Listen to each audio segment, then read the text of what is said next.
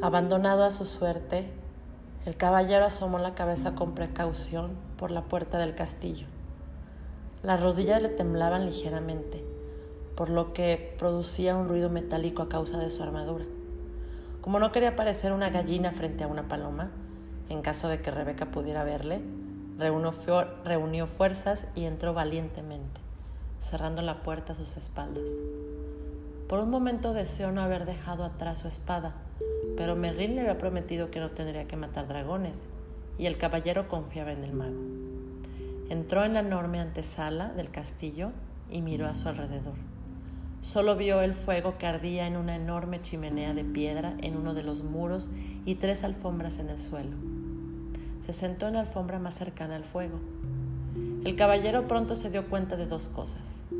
Primero, parecía no haber ninguna puerta que lo condujera fuera de la habitación, hacia otras áreas del castillo. Segundo, había un extraordinario y aterrador silencio. Se sobresaltó al notar que el fuego ni siquiera chasqueaba. El caballero pensaba que su castillo era silencioso, especialmente en las épocas en que Julieta no le hablaba durante días, pero aquello no era nada comparado con esto. El castillo del silencio hacía honor a su nombre, pensó. Jamás en su vida se había sentido tan solo. De repente, el caballero se sobresaltó por el sonido de una voz familiar a sus espaldas. Hola, caballero. El caballero se giró y se sorprendió al ver al rey aproximarse desde una esquina lejana de la habitación. Rey, dijo con la voz entrecortada, ni siquiera os había visto. ¿Qué estás haciendo aquí? Lo mismo que vos, caballero, buscando la puerta. El caballero miró a su alrededor otra vez. No veo ninguna puerta. Uno no puede ver realmente hasta que comprende, dijo el rey. Cuando comprendáis lo que hay en esta habitación, podréis ver la puerta que conduce a la siguiente. Definitivamente eso espero, rey, dijo el caballero. Me sorprende veros aquí. Había oído que estabais en una cruzada. Eso es lo que dicen siempre que viajo por el sendero de la verdad, explicó el rey. Mis súbitos lo entienden mejor así. El, caballero, parecía perplejo. Todo el mundo entiende las cruzadas, dijo el rey, pero muy pocos comprenden la verdad. Sí, asintió el caballero. Yo mismo no estaría en este sendero si no estuviera atrapado en esta armadura. La mayoría de la gente está atrapada en su armadura, declaró el rey. ¿Qué queréis decir? preguntó el caballero. Ponemos barreras para protegernos de quienes creemos que somos. Luego un día quedamos atrapados tras la barrera y ya no podemos salir. Nunca pensé que vos estuvierais atrapado, rey. ¿Sois tan sabio? dijo el caballero. El rey soltó una carcajada. Soy lo suficientemente sabio como para saber cuándo estoy atrapado y también para regresar aquí para aprender más de mí mismo. El caballero estaba entusiasmado, pensando que quizás el rey podría mostrar el camino. Decidme, dijo el caballero, con su rostro iluminado, ¿podríamos atravesar el castillo juntos? Así no será tan solitario. El rey negó con la cabeza. Una vez lo intenté. Es verdad que mis compañeros y yo no nos sentíamos solos porque hablábamos constantemente, pero cuando uno habla es imposible ver la puerta de salida de esta habitación. Quizá podríamos limitarnos a caminar juntos, sin hablar, sugirió el caballero. No le apetecía mucho tener que caminar solo por el castillo del silencio. El rey volvió a negar con la cabeza, esta vez con más fuerza. No, también lo intenté, Hizo que el vacío fuera menos doloroso, pero tampoco pudo ver la puerta de salida. El caballero protestó. Pero si no estabais hablando. Permanecer en silencio es algo más que no hablar, dijo el rey. Descubrí que cuando estaba con alguien mostraba solo mi mejor imagen. No dejaba caer mis barreras, de manera que ni yo ni la otra persona podíamos ver lo que yo intentaba esconder. No lo capto, dijo el caballero. Lo comprenderéis, replicó el rey, cuando hayáis permanecido aquí el tiempo suficiente. Uno debe estar solo para poder dejar caer su armadura. El caballero estaba desesperado.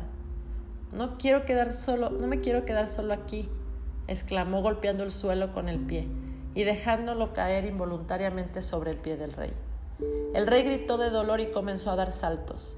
El caballero estaba horrorizado. Primero el herrero y ahora el rey. Perdonad, señor, dijo disculpándose. El rey se acarició el pie con suavidad. Oh, bueno, esa armadura os hace más daño que que a, vos que a mí.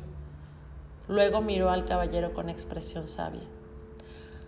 Comprendo que no queráis quedaros solos en el solo en el castillo. Yo tampoco deseaba las primeras veces que estuve aquí, pero ahora me doy cuenta de que lo que uno ha de hacer aquí, lo ha de hacer solo. Dicho esto, se alejó cojeando al tiempo que decía, ahora debo irme. Perplejo, el caballero preguntó, ¿a dónde vas? La puerta está por aquí. Esa puerta es solo una de entrada. La puerta que lleva a la siguiente habitación está en la pared más lejana. La vi por fin cuando vos entrabais, dijo el rey. ¿Qué queréis decir con que por fin la visteis? ¿No recordabais dónde estaba de las otras veces que estuvisteis aquí?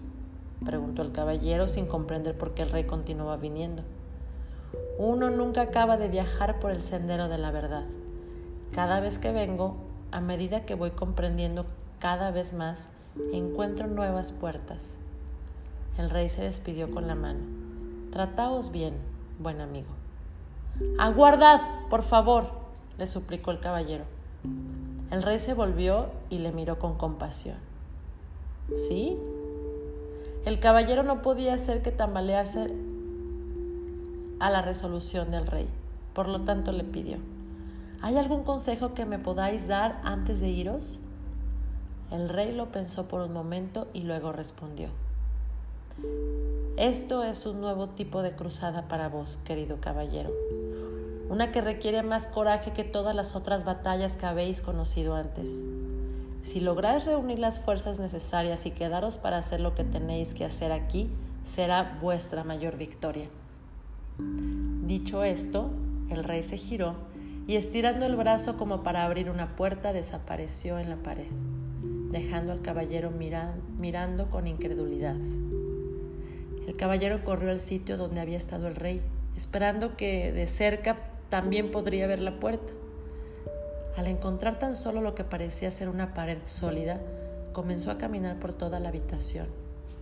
Lo único que el caballero podía oír era el sonido de su armadura resonando por todo el castillo. Después de un rato, de un rato se sentía más deprimido que nunca. Para animarse, cantó un par de canciones de, batalla. Estaré contigo para llevarte a una cruzada, cariño, y donde quiera que deje mi yelmo es mi casa. Las cantó una y otra vez. A medida que su voz se fue cansando, la quietud comenzó a ahogar su canto, envolviéndolo en el silencio más absoluto. Solo entonces pudo el caballero admitir francamente algo que ya sabía. Tenía miedo de estar solo. En ese momento vio una puerta en la pared más lejana de la habitación. Fue hasta ella, la abrió lentamente y entró en otra habitación. Esta otra sala se parecía mucho a la anterior, solo que era más pequeña. También esta estaba vacía de todo sonido. Para pasar el tiempo, el caballero comenzó a hablar consigo mismo. Decía cualquier cosa que le venía a la mente. Habló de cómo era de pequeño y de qué manera era diferente de los otros niños que conocía. Mientras cazaban codornices y jugaban a ponle la cola al burro, él se quedaba en casa y leía. Como en aquel entonces los libros eran manuscritos de los monjes, había pocos, y muy pronto los hubo leído todos. Fue entonces cuando comenzó a hablar con todo aquel que pasaba delante de él. Cuando no había con quien hablar, hablaba consigo mismo igual que ahora. Se encontró diciendo que había hablado tanto durante toda su vida para evitar sentirse solo. El caballero pensó profundamente sobre esto hasta que el sonido de su propia voz rompió el aterrador silencio. Supongo que siempre he tenido miedo de estar solo. Mientras pronunciaba esas palabras, otra puerta se hizo visible. El caballero la abrió y entró en la siguiente habitación. Era más, más pequeña aún que la anterior. Se sentó en el suelo y continuó pensando. Al poco rato le vino el pensamiento de que toda su vida había perdido el tiempo hablando de lo que había hecho y de lo que iba a hacer. Nunca había disfrutado de lo que pasaba en el momento. Entonces apareció otra puerta. Llevaba a una habitación aún más pequeña que las anteriores. Animado por su progreso, el caballero hizo algo que nunca antes había hecho. Se quedó quieto y escuchó el silencio se dio cuenta de que durante la mayor parte de su vida no había escuchado realmente a nadie ni a nada. El sonido del viento, de la lluvia, el sonido del agua que corre por los arroyos, habían estado siempre ahí, pero en realidad nunca los había oído. Tampoco había oído a Julieta cuando ella intentaba decirlo cómo se sentía especialmente cuando estaba triste. Le hacía recordar que él también estaba triste. De hecho, una de las razones por las que había decidido dejarse la armadura puesta todo el tiempo era porque así ahogaba la tristeza voz de Julieta. Todo lo que tenía que hacer era bajar la visera y ya no la oía. Julieta debía de haberse sentido muy sola hablando con un hombre envuelto en acero tan sola como el que como él se había sentido en esta lúgubre habitación. Su propio dolor y su soledad afloraron. Comenzó a sentir el dolor y la soledad de Julieta también. Durante años la había obligado a vivir en un castillo de silencio y se puso a llorar. El caballero lloró tanto que las lágrimas se derramaron por los agujeros de la visera y empaparon la, alfombra que había debajo de él. Las lágrimas fluyeron hacia la chimenea y apagaron el fuego. En realidad, toda la habitación había empezado a inundarse y el caballero se hubiera ahogado si no fuera porque en ese preciso momento apareció otra puerta. Aunque estaba exhausto por el diluvio, se arrastró hacia la puerta, la abrió y entró en una habitación que no era mucho más grande que el establo de su caballo. Me pregunto por qué las habitaciones cada vez son más pequeñas, dijo en voz alta. Una voz replicó, porque os estáis acercando a vos mismo. Sobresaltado, el caballero miró a su alrededor. ¿Estaba solo o eso había creído? ¿Quién había hablado? Tú has hablado, dijo la voz como respuesta a su pensamiento. La voz parecía venir de dentro de sí mismo. ¿Eso era posible? Sí es posible, respondió la voz. Soy tu verdadero yo. Pero si yo soy mi yo verdadero, protestó el caballero. Mírate, pronunció la voz con ligera aversión ahí sentado medio muerto, dentro de ese montón de lata, con la visera oxidada y la barba hecha una sopa. Tú eres tu verdadero yo, los dos estamos con problemas. Ahora óyeme tú a mí, dijo el caballero. He vivido todos estos años sin oír una palabra sobre ti. Ahora que oigo, lo primero que me dices es que tú eres mi verdadero yo. ¿Por qué no me habías hablado antes? He estado aquí durante años, replicó la voz, pero esta es la primera vez que estás lo suficientemente silencioso como para oírme. El caballero dudó. Si tú eres mi verdadero yo, entonces por favor, dime quién soy yo. La voz replicó amablemente. No puedes pretender aprender todo de golpe. ¿Por qué no te vas a dormir? Está bien, dijo el caballero. Pero antes quiero saber cómo debo llamarte. ¿Llamarme? preguntó la voz perpleja. Pero si yo soy tú, ¿no puedo llamarme yo? Me confunde. Está bien, llámame Sam. ¿Por qué Sam? ¿Y por qué no? fue la respuesta. Tienes que conocer a Merlín, dijo el caballero empezando a cabecear de cansancio. Luego se le cerraron los ojos mientras se sumergía en un profundo y dulce sueño. Cuando despertó no sabía dónde estaba, tan solo era consciente de sí mismo. El resto del mundo parecía haberse desvanecido. A medida que se fue despertando, el caballero se fue dando cuenta de que Ardilla y Rebeca estaban sentados sobre su pecho. ¿Cómo habéis entrado aquí? preguntó. Ardilla rió. No estamos ahí.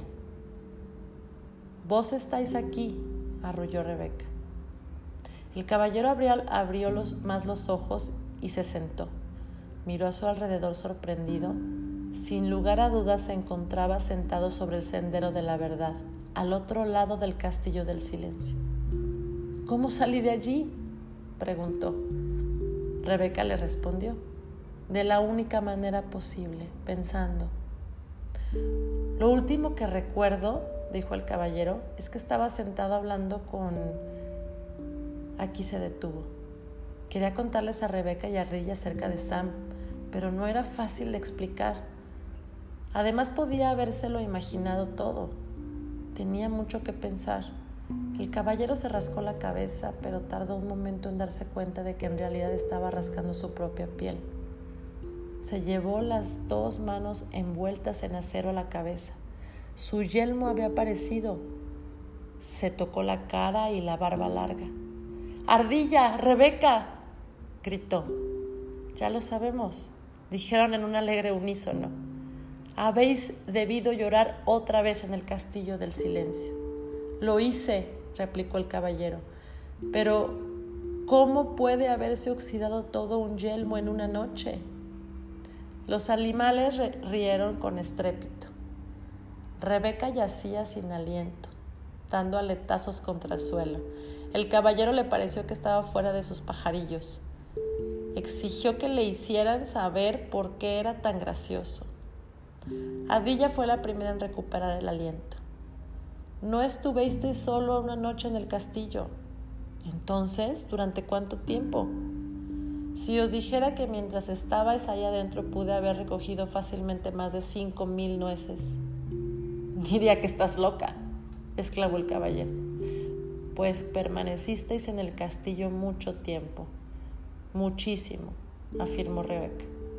El caballero dejó caer la mandíbula incrédulo, miró hacia el cielo y con una resonante voz dijo, Merlín, debo hablar con vos. Como había prometido, el mago apareció inmediatamente. Iba desnudo, a excepción de su barba larga, y estaba completamente mojado. Parecía que el caballero la había cogido mientras tomaba un baño. Lamento la intrusión, dijo el caballero, pero era una urgencia. Yo no hay problema, dijo Merlín interrumpiéndolo. Los magos somos molestados a menudo. Se sacudió el agua de la barba, Respondiendo a vuestra pregunta, he de deciros que es verdad. Permanecisteis en el castillo del silencio por un largo tiempo. Merlín no dejaba de sorprender al caballero. ¿Cómo sabíais lo que quería preguntaros? Como me conozco, puedo conoceros. Somos todos parte el uno del otro. El caballero pensó un momento. Estoy empezando a entender. He podido comprender el dolor de Julieta porque soy parte de ella. Sí, respondió Merlín. Por eso pudisteis llorar por ella y por vos mismo. Fue la primera vez que derramasteis lágrimas por otra persona. El caballero le dijo a Merlín que, se sentía orgulloso. El mago sonrió indulgente. Uno no debe sentirse orgulloso por ser humano. Tiene tan poco sentido como que Rebeca se sintiera orgullosa por, poder volar. Rebeca nació con alas. Vos nacisteis con corazón y ahora lo estáis utilizando como es natural.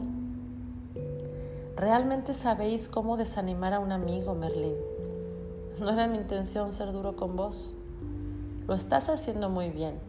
De no ser así, no hubierais conocido a Sam. El caballero se sintió aliviado.